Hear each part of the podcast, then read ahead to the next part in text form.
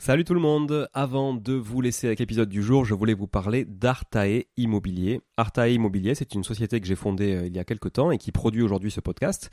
Alors si vous voulez vous lancer et investir dans l'immobilier, comme moi depuis euh, de nombreuses années, c'est la bonne décision évidemment. Je vous l'apprends pas, vous savez, euh, vous connaissez mon appétence à l'investissement locatif, on en parle beaucoup sur ce podcast. Mais peut-être que vous n'avez pas forcément de temps à y consacrer, peut-être que vous n'êtes pas sur place, peut-être que vous avez peur de faire des erreurs, peut-être que vous souhaitez simplement accélérer dans vos investissements et aller plus vite en déléguant.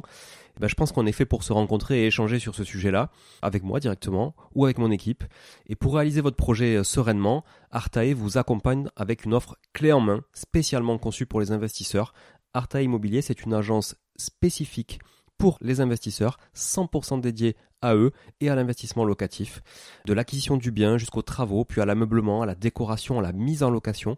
Vous êtes guidé, conseillé, accompagné de A à Z par notre équipe de pros que je recrute personnellement, et croyez-en mon exigence, je recrute que des gens compétents et composés surtout d'investisseurs aguerris ou s'ils le sont un peu moins, que je forme moi-même aussi au métier de l'investissement immobilier. Optez pour les étapes dont vous avez besoin sans problème, bénéficiez de l'accompagnement qui vous correspond. On est aussi votre coach tout au long de ce projet, vous montez en compétence grâce à nous, c'est du clé en main, c'est de la délégation, mais ça vous permet aussi de monter en compétence. Vous pouvez nous confier la recherche du bien, vous pouvez nous confier euh, uniquement les travaux, l'ameublement, la déco. C'est vraiment un accompagnement et un service sur mesure. Alors si vous voulez en savoir plus, n'hésitez pas à vous rendre sur le site euh, artae.imo, vous trouverez quelques informations à ce sujet. Sur le site également aussi investiratoulouse.com pour ceux qui voudraient investir en région toulousaine, mais on n'est pas basé qu'à Toulouse, donc on peut aussi vous accompagner ailleurs. Euh, mais ça vous permettra de, voir un petit peu la qualité aussi de, de réalisation qu'on peut produire pour votre compte.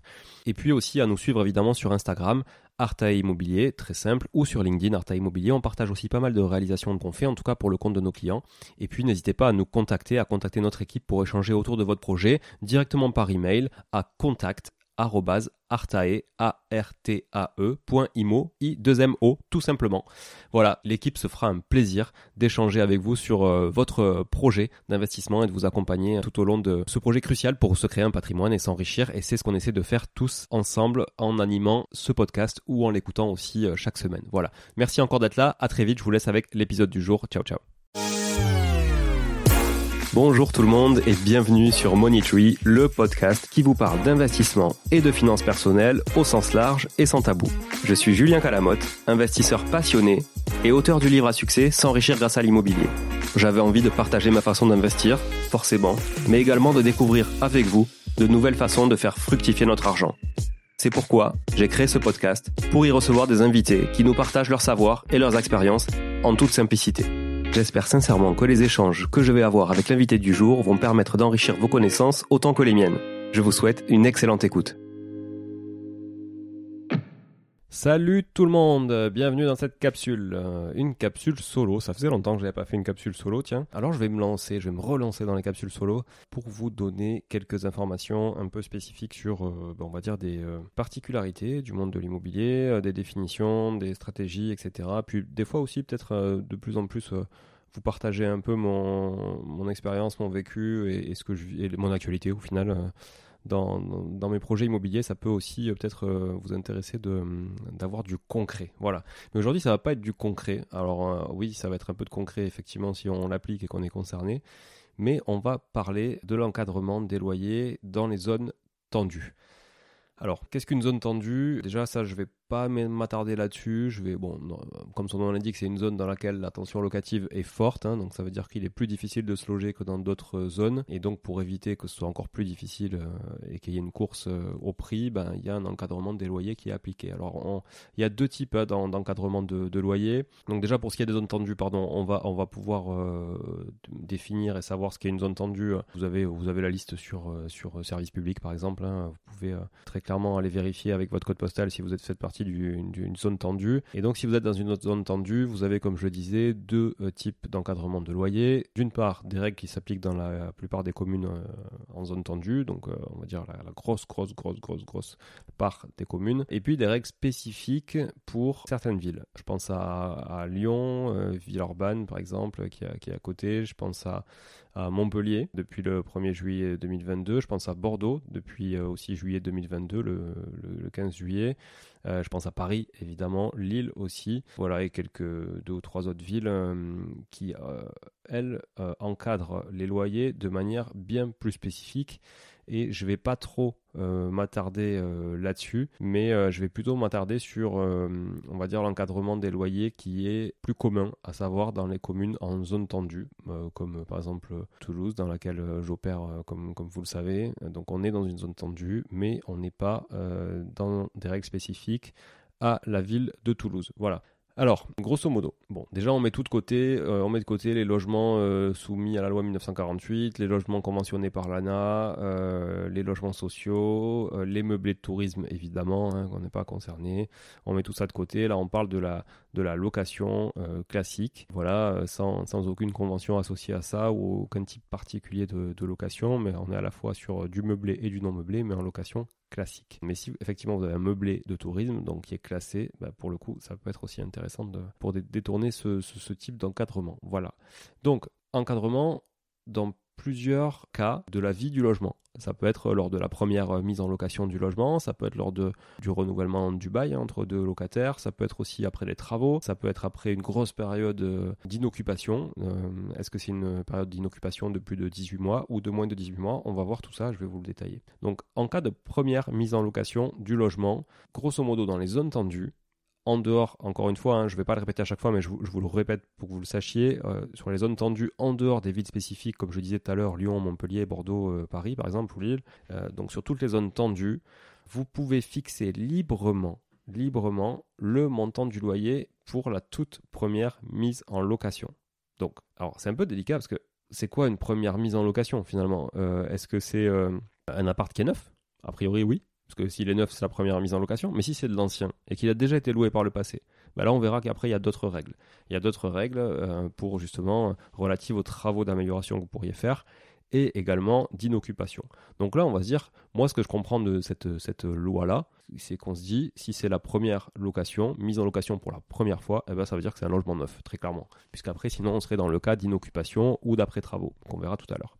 Donc dans ce cas, ben, finalement, on peut euh, choisir librement son prix. Voilà, ce qui n'est pas le cas dans les communes euh, comme, euh, comme Lille, Lyon, etc., que je citais tout à l'heure, hein, les communes spécifiques, qui elles vont vous plafonner un montant de, loyer au mètre carré notamment, et vont encadrer ça en fait même lors de la première mise en location. Et donc vous allez être bloqué par, tout ça avec des, des loyers qui seront minorés ou majorés selon si vous avez tel ou tel équipement, terrasse, emplacement, machin, etc. Mais voilà, ça, je ne vais, pas en parler aujourd'hui. Et puis, après, la, question que se posent de nombreux bailleurs, c'est OK, mais quand je renouvelle le bail, c'est-à-dire avec un même locataire, par exemple, ou entre deux locataires, comment je peux faire? Bon, ben là, très clairement, lorsque le loyer, lui, est sous-évalué par rapport au prix du marché, vous pouvez, en tant que propriétaire, augmenter le montant du loyer au renouvellement du bail. Mais évidemment, il y a certaines conditions et vous devez, euh, vous devez le faire en respectant euh, ces règles. Voilà. Je, mets de côté le bail mobilité, puisque lui, il ne peut pas être renouvelé. Hein. si vous maîtrisez mal le bail mobilité, lui, il ne peut pas être renouvelé. C'est un, bail précaire, comme on appelle. Donc, c'est plutôt le CDD du bail, on va dire. Euh, et tous les, tous les autres, finalement, sont, sont plutôt des CDI. En dehors de, évidemment, congé pour vente et congé pour, pour reprise du logement, vous vous mariez quand même avec le locataire qui, s'il ne veut pas partir, vous ne pouvez pas le mettre dehors, évidemment, que ce soit en location nue ou en location meublée, d'ailleurs. Voilà. Grosso modo, qu'est-ce qui se passe si votre loyer est sous-évalué et que vous voulez réviser son prix euh, au renouvellement du bail? Ben, En fait, c'est très clair. Alors, en cas de loyer sous-évalué, qu'est-ce qu'on peut faire? Qu'est-ce qu'on a droit de faire pour justement augmenter, évidemment, hein, parce qu'on parle de sous-évaluation, donc augmenter le loyer au renouvellement du bail? Donc là, on ne parle pas des conditions d'indexation du loyer sur un indice, etc., qui est déjà souvent évidemment prévu dans le bail. Hein. on parle de révision de loyer. Euh, là, on n'est pas sur de la révision de loyer, on est sur de la réévaluation à la hausse euh, de, loyer au renouvellement du bail. Donc, on va rester sur nos zones tendues, parce qu'après, vous avez d'autres particularités sur les, zones non tendues. Sur les zones tendues, un, ce que vous devez savoir déjà, c'est que depuis août de, fin août 2022, ben, si votre logement est classé en DPE F ou G, vous n'avez plus le droit d'augmenter le loyer, même s'il est manifestement sous-évalué. Voilà, vous devez d'abord faire des travaux de rénovation énergétique avant de réévaluer votre loyer. Ça, c'est la première chose. Si votre du coup logement est classé E, D, C, B ou A, bon, si vous êtes en A, vraiment gros bravo, vous ne devez pas consommer beaucoup d'énergie. Mais grosso modo, si vous êtes en tout cas avec une note meilleure ou équivalente à E, une notation de DPE, eh bien là, vous pouvez euh, réévaluer le loyer. Alors déjà, il faut estimer la sous-évaluation. Comment on estime la sous-évaluation? Rapidement, bah, c'est en comparant les loyers pratiqués euh, dans le voisinage et euh, pour des logements comparables. Voilà. Donc ça c'est assez vaste, hein, comme, euh, comme souvent comme euh, définition, mais grosso modo, euh, ça dépend de plein de choses. Alors je vais rentrer un peu dans le, détail et de, ce que dit la, loi hein, et les articles là-dessus. Grosso modo, les logements avec lesquels vous comparez le vôtre, ils doivent être situés dans le même groupe d'immeubles ou dans un autre groupe d'immeubles qui comportent des caractéristiques similaires et qui sont situés dans la même zone géographique. Si par exemple la commune dont fait partie votre bien fait partie euh, d'une agglomération de plus d'un million d'habitants, vous devez identifier au moins 6 loyers dans la même zone géographique que vous. Si la commune est dans une autre euh, zone géographique, vous devez en identifier au moins 3. Hein. donc si c'est une, une, agglo plus petite, si vous êtes dans une zone moins, grosse, euh, moins autour d'une métropole, on va dire, c'est 3 loyers comparables. Voilà et au moins deux tiers de ces références doivent correspondre à des locations pour lesquelles il n'y a pas eu de changement de locataire depuis au moins trois ans. Ça refait une sacrée condition quand même. Hein. Donc un, vous devez trouver 6 selon où vous habitez ou 3 loyers euh, qui sont donc euh, supérieurs. Puis je vous conseille euh, qu'ils soient largement supérieurs, sinon si c'est pour 10 balles ou 15 balles, ça sert à rien de, le faire. Et en plus, il faut que deux tiers d'entre eux, donc en l'occurrence bah, deux, loyers, deux loyers sur 3 ou ou 4 loyers sur 6, euh, si vous êtes dans une grosse aglo, puissent avoir été loués depuis au moins 3 ans au même locataire. Ok? Donc ça veut dire que déjà en location meublée, ça me semble un peu compliqué. Ensuite, pour chaque référence, vous devez indiquer plein d'informations très précises. Le nom de la rue, l'indication du numéro de, l'immeuble, numéro de l'immeuble, euh, la qualité et l'époque de construction de l'immeuble, l'étage du logement, la présence éventuelle d'un ascenseur, la surface habitable du logement, le nombre de ces pièces habitables, l'existence d'annexes éventuelles, euh, l'état de l'équipement, notamment la présence d'eau courante, de WC à l'intérieur ou pas, de salle d'eau, de chauffage, la période de construction de l'immeuble, indiquer si le locataire est dans le lieu euh, depuis au moins 3 ans ou pas, et le montant mensuel hors charge effectivement exigé. Ça, c'est déjà du taf. Mais j'ai envie de dire, c'est faisable, c'est assez faisable. Mais alors, avec ça, vous faites quoi? Bah, avec ça, vous devez calculer un nouveau loyer. Alors comment vous calculez un nouveau loyer? Bah, Le loyer que vous proposez, lui, doit être calculé à partir des loyers qui sont pratiqués dans le voisinage, euh, des logements que vous avez comparés dans votre voisinage. Mais attention, c'est pas parce que vous constatez que tout, tout est loué 500 euros par mois et que vous, vous louez 400 euros que vous allez pouvoir, comme ça, du jour au lendemain, louer 500 euros par mois. Non, parce que l'augmentation que vous allez proposer, proposer, hein, à votre locataire, c'est pas imposé, c'est proposé à votre locataire, ne doit pas dépasser la plus élevée des deux limites que je vais vous euh, partager.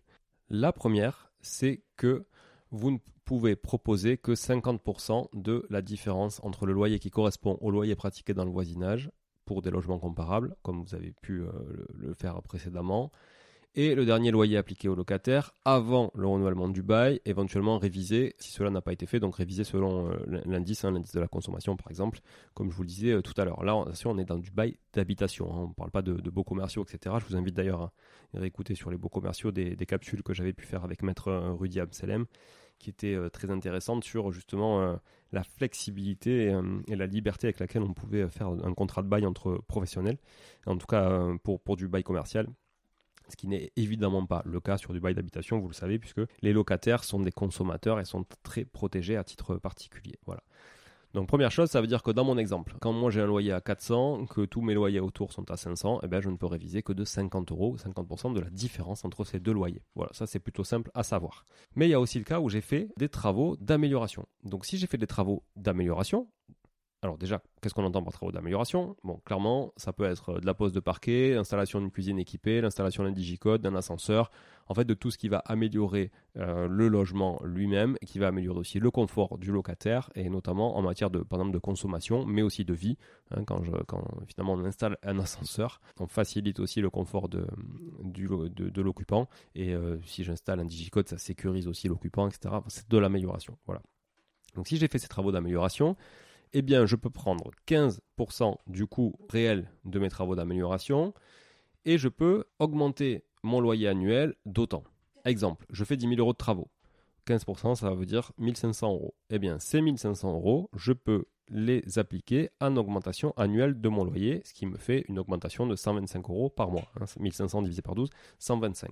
Donc là, je serai dans le cas où je pourrais augmenter le loyer, non pas à 450 euros, mais à 525 euros. Mais 400 plus mais 125. Voilà. Et rappelez-vous, je disais que l'augmentation proposée au locataire ne doit pas dépasser la plus élevée des deux limites suivantes. Donc là, en l'occurrence, la plus élevée pour moi, c'est mes 125 euros, clairement par rapport à, mon benchmark euh, concurrentiel, qui lui ne pourrait me faire augmenter que 50% de cette différence, donc 50 euros. Voilà. Attention, ça, je ne peux l'appliquer, ces 15%, que si le coût des travaux d'amélioration est supérieur, donc pas les 15%, mais le coût global de mes travaux, donc mes 10 000 euros, est supérieur au loyer annuel de la dernière année. Donc là, en l'occurrence, mon loyer annuel, c'est 400 euh, euros x 12, donc 4800 euros. Mes travaux, c'est 10 000, donc je suis dans ce cadre-là. Si mes travaux, ça avait été 4000, eh bien, je ne pourrais pas l'augmenter. Mais, attention, si je suis dans le cadre d'un logement nu, je ne peux pas augmenter mes loyers comme ça. C'est-à-dire que je ne peux pas passer de 400 à 525 euros. Bonjour, cher locataire, je vous propose d'augmenter le loyer de 400 à 525, euh, ce qui vous fait une sacrée augmentation, hein, plus, de, plus de 25% d'augmentation, comme ça du jour au lendemain. C'est quand même une sacrée inflation pour euh, n'importe quel consommateur que, nous sommes. Et, donc, euh, vos, locataires sont aussi, évidemment. Donc, qu'est-ce que dit la loi? La loi est très claire, elle dit le loyer sera réévalué sur 6 ans. C'est-à-dire que si la hausse est supérieure à 10% du loyer mensuel, donc là en l'occurrence c'est le cas, hein, c'est le cas puisque de 400 je passe à, 525, donc je suis à plus de 25%, il aurait fallu pour que je ne l'étale pas sur 6 ans, que je sois à, moins de 440 euros, euh, voilà, donc j'ai moins de 40 euros de loyer, ce qui dans mon exemple n'arrive ni dans le premier cas, ni dans le deuxième cas d'augmentation de, proposée. Donc clairement, si j'étale sur 6 ans mon augmentation de loyer, ça veut dire que le loyer, je le réévalue de 1 sixième par an. Ça veut dire quoi? Ça veut dire que la première année, je vais appliquer 125 euros divisé par 6, donc 20,83 euros. Voilà. Puis la deuxième année, je vais augmenter le loyer encore un peu plus. Donc là, ma hausse, elle vient une deuxième euh, salve de 20,83€ viendra s'empiler, donc je serai à 41,66 euros. Puis la troisième année, etc., jusqu'à arriver à mes 6 euh, sixièmes, finalement, mon 100% d'augmentation. Donc vous voyez, je divise par 6 et j'empile à chaque fois un sixième tous les ans. Voilà, pendant 12 mois. Donc vous voyez, c'est très long, c'est très long, mais en même temps, c'est compréhensible. Si on se met du côté du locataire, évidemment, on va pas se, enfin, ça, peut pas, ça peut pas être viable de se faire augmenter un loyer, une charge qui correspond quand même à une charge très importante des Français aujourd'hui, le logement, d'autant du jour au lendemain. Voilà. Ok, mais comme je vous le disais tout à l'heure, on n'impose pas, on propose au locataire. Donc pour évaluer votre loyer, vous devez en faire la proposition au locataire et vous devez respecter surtout certaines conditions de forme et de délai, comme souvent, parce qu'il y a plein de méchants textes qui, euh, on va dire, vous indiquent la bonne manière. Donc le propriétaire, lui, vous, vous devez faire quoi?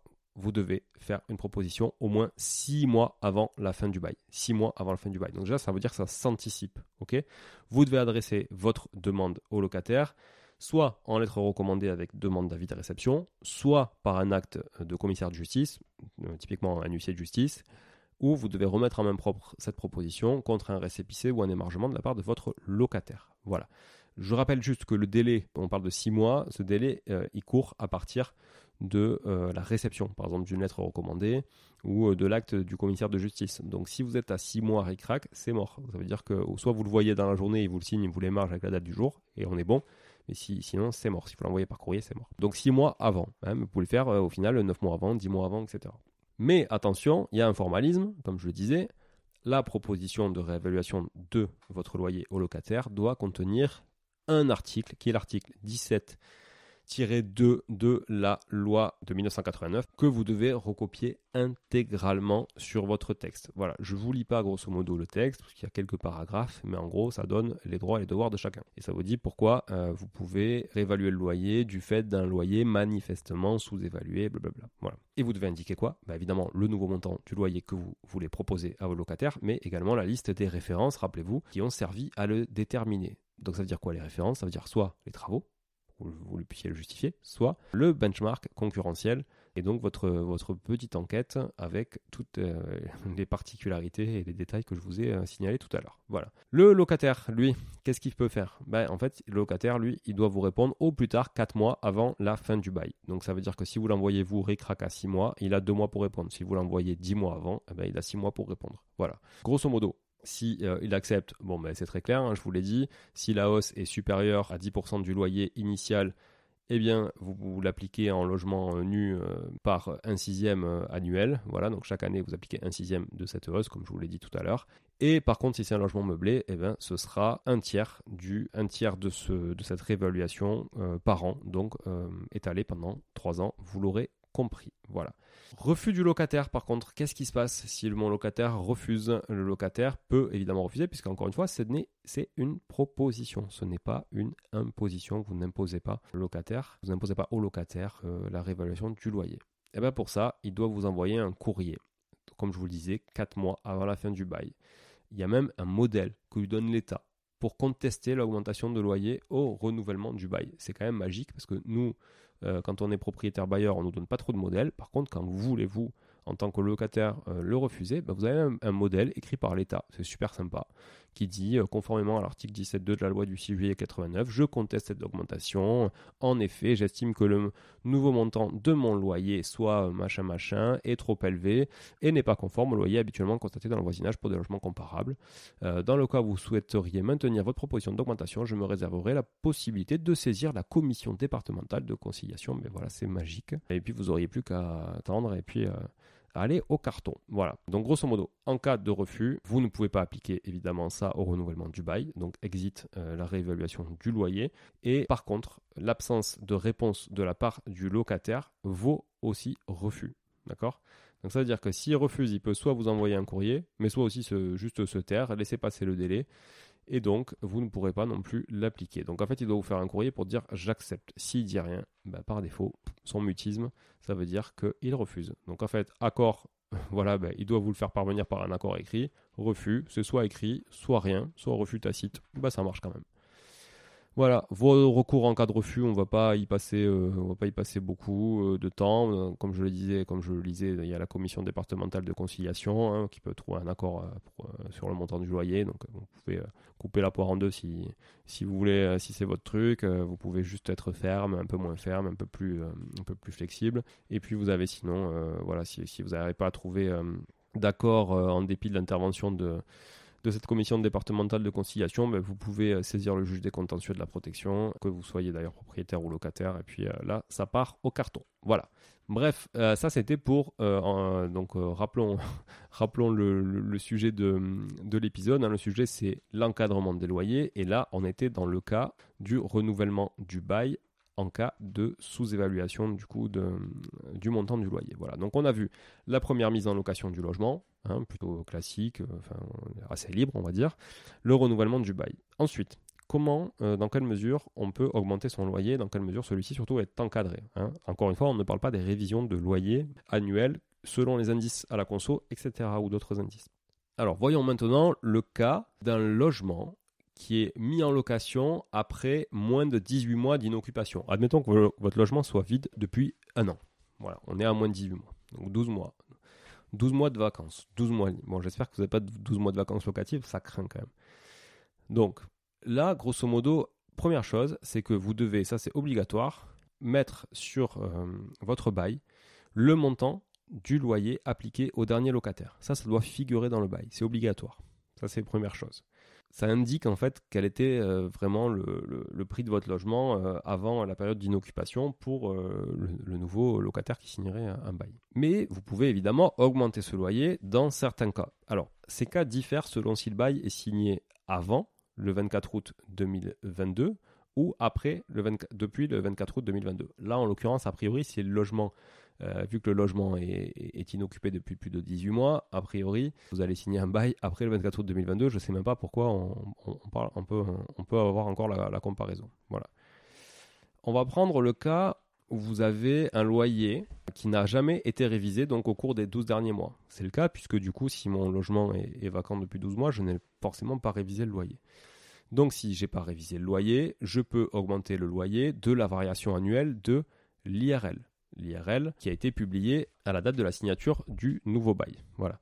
L'IRL, c'est quoi? C'est l'indice de référence des loyers. Tout à l'heure, je parlais d'indice à la consommation, etc. Il y a plusieurs types d'indices. Là, sur, en l'occurrence, sur la location, euh, on est sur l'IRL, l'indice de référence des loyers. Grosso modo, euh, c'est un indice qui fluctue chaque année, alors qui suit un peu, d'ailleurs, euh, un peu l'inflation euh, et qui permet d'augmenter les loyers de manière tacite entre, on va dire, le, propriétaire et le locataire. Ça c'est la première chose. Donc, grosso modo, je peux augmenter cette variation. Ça, c'est assez classique, puisque dans tous les contrats de bail, vous l'avez à peu près. Donc, exemple, l'IRL, quand j'ai signé, euh, quand j'ai signé euh, le bail de l'ancien locataire, était à 100, sur une base 100. L'IRL aujourd'hui, dernière IRL connue en tout cas, est euh, à 110, bah, ça veut dire que je peux appliquer 10% d'augmentation du loyer. Bon, c'est euh, quasi inexistant, 10% hein, d'augmentation sur les IRL, mais euh, voilà, ça, ça, arrive là dernièrement. on a pu avoir quelques jolis pourcentages d'augmentation, alors qu'on a passé une période avec très très peu d'augmentation. Ça, c'est la première chose. Je vous rappelle quand même que, effectivement, si le bail concerne un logement qui est classé F ou G, vous ne pouvez pas réviser le loyer. Ça, c'est impossible. Vous ne pourrez pas réviser le loyer si le logement est classé F ou G. Voilà. Là, en l'occurrence, c'est très simple, il n'y a pas d'autre solution que ça. Vous devez appliquer l'IRL. Et puis, si depuis le départ de l'ancien locataire, vous avez réalisé des travaux, et que ces travaux sont d'un montant au moins égal à la dernière année de loyer, comme on l'a vu tout à l'heure, eh bien, le nouveau loyer peut être fixé librement à partir du moment où vous remplissez les conditions suivantes. 1. Les travaux d'amélioration ont été faits depuis moins de 6 mois. Donc, c'est-à-dire vous venez de finir le chantier, ça fait un an qu'il est inoccupé, ok, par exemple, mais vous venez de finir le chantier. Voilà, ok, vous avez mis plusieurs, plusieurs mois à faire le chantier. Et le montant de ces travaux est au moins égal à la dernière année de loyer. Voilà. Et là, on n'est plus dans les 15% qu'on a vu tout à l'heure, mais là, on est dans, on va dire, une fixation libre du loyer. Voilà. Donc, je reprends mon exemple tout à l'heure. J'avais un loyer à 400 euros par mois.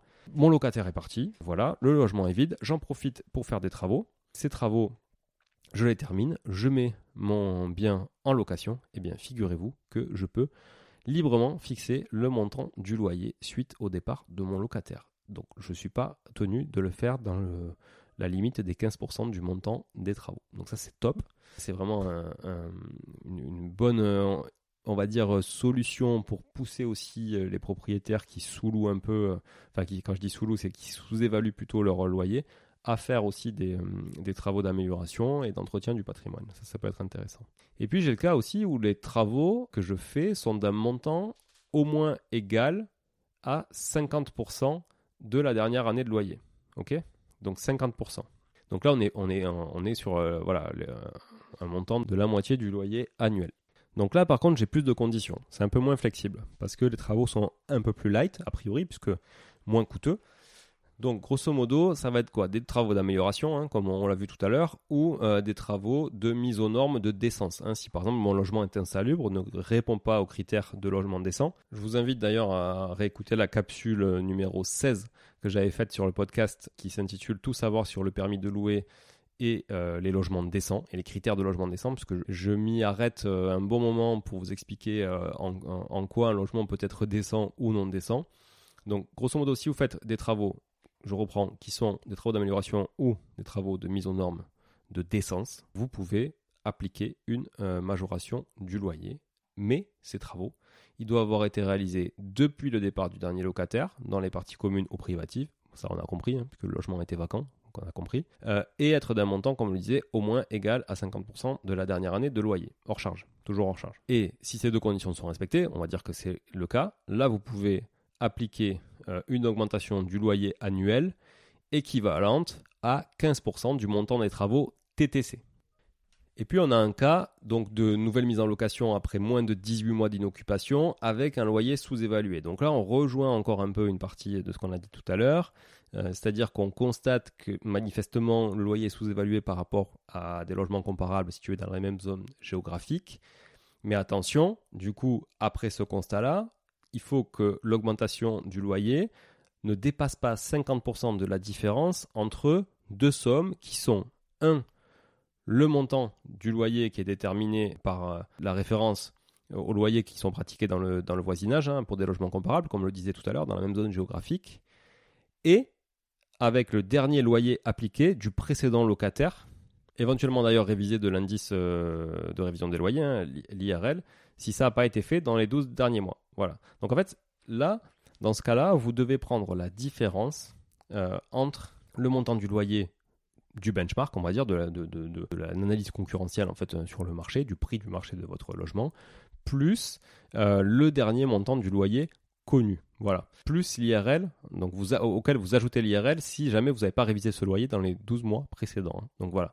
Grosso modo, je reprends mon, exemple. Mon précédent locataire euh, payait 400 euros de loyer. Je constate que c'est le prix du marché, c'est 500 euros mais euh, j'avais pas révisé euh, le loyer du précédent locataire sur les 12 derniers mois. Pourtant, j'aurais dû le faire parce que l'IRL, donc l'indice de révision des loyers, porterait mon, loyer à 420 euros par exemple. Bah, du coup, je, ne peux prendre que 50% de la différence entre 420 et 500, donc en l'occurrence 40 euros et pas 50 euros, puisque du coup j'applique cette IRL a posteriori. Voilà. Je sais pas si c'est clair, mais euh, au pire, vous rembobinez un peu. Puis sinon, vous pouvez aussi aller tout lire. J'essaie de faciliter la tâche avec l'audio, mais vous pouvez aussi aller tout lire, évidemment, euh, sur, sur Service Public. Vous avez absolument tout. C'est à peu près ce que je fais. Hein. Et puis après, vous avez, en dernier lieu, une nouvelle mise en location, mais après 18 mois d'inoccupation ou plus. Voilà. Hein. Donc, euh, oui, de toute façon, si c'est après, c'est forcément plus. Alors là, du coup, qu'est-ce que vous pouvez faire? Et eh bien là, c'est plutôt libre. C'est-à-dire que vous pouvez librement fixer le montant du loyer du moment que votre logement est classé A, B, C, D ou E. Par contre, pour les logements classés F et G, il ne doit pas être supérieur au dernier loyer que vous avez appliqué au précédent locataire. Donc imaginez un bien qui est libre depuis 4 ans. Il est en F ou en G. Vous ne faites pas de travaux, vous allez louer au loyer d'il y a 4 ans, qui souvent est sous-évalué. Grosso modo, c'est une prime déjà à la rénovation énergétique, ça c'est certain, mais c'est une prime à la rénovation de manière générale, on le voit, et je pourrais conclure sur ça. On voit que l'encadrement des loyers, il est assez favorable pour les gens qui font des travaux, en tout cas dans les zones tendues. Hein, j'entends là, on s'est vraiment focalisé sur les zones tendues, et euh, dans les zones euh, qui ne sont pas concernées par des règles spécifiques, encore une fois, que je disais, comme des villes comme Paris, comme Lyon, comme Montpellier, Bordeaux, Lille et quelques autres. Voilà, donc je dirais faites des travaux quand vous pouvez les faire, c'est bien. C'est bien pour entretenir votre patrimoine, c'est bien pour créer du déficit. Je pense que c'est bien aussi pour euh, louer euh, plus cher, pour avoir les coups de cœur. C'est bien pour pas mal de raisons. Donc euh, moi qui suis un, vraiment un amoureux du patrimoine et qui, qui n'ai jamais voulu faire de concessions sur l'entretien du patrimoine, que ce soit d'ailleurs dans les copros ou que ce soit dans les parties privatives, bah, je vous invite vraiment à y penser très fort quand vous vous demandez si vous devez faire des travaux d'amélioration, etc., entre deux locataires et autres. Pensez au loyer que vous pratiquez, pensez à celui que vous pourriez pratiquer avec ces formules-là. Et prenez votre décision aussi en fonction de ça parce que finalement, vous pourriez euh, facilement les retrouver dans, votre, dans vos rendements et dans votre rentabilité à terme. Voilà. C'est peut-être pas suffisamment exhaustif. En tout cas, j'espère que ça vous a ouvert les yeux sur l'encadrement des loyers dans les zones tendues. Si vous n'êtes pas en zone tendue, bah, je vous invite à aller sur euh, servicepublic.fr. On y trouve tout plein de choses. Euh, voilà, encore une fois, je n'invente rien. voilà, je, me sers aussi de ces ressources qui ne peuvent pas être plus, euh, plus fiables puisque ce sont celles de la loi aujourd'hui et qu'elles sont sur les sites de l'État. Voilà. Merci encore à tous d'être là. Je vous ferai d'autres capsules dans les semaines à venir sur des problématiques relatives euh, justement à la location, au loyer, etc. Et puis je vous partagerai, comme je vous le disais aussi en début d'épisode, j'essaierai de vous partager aussi un peu plus de, on va dire, de, de vécu, euh, de choses qui, qui, qui m'arrivent dans mes multiples activités autour de l'immobilier. Voilà. Merci encore à tous de votre fidélité. Je vous embrasse et je vous dis ciao ciao. Bon, si vous êtes là, c'est que vous avez écouté jusqu'au bout et a priori, l'épisode vous a plu. Si c'est bien le cas, n'hésitez pas à le partager autour de vous. Notez ce podcast sur Apple Podcast et Spotify en laissant un commentaire 5 étoiles.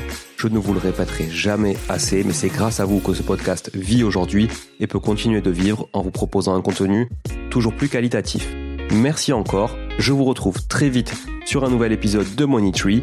En attendant, je vous souhaite la meilleure des réussites dans vos projets et un bon enrichissement. À très bientôt.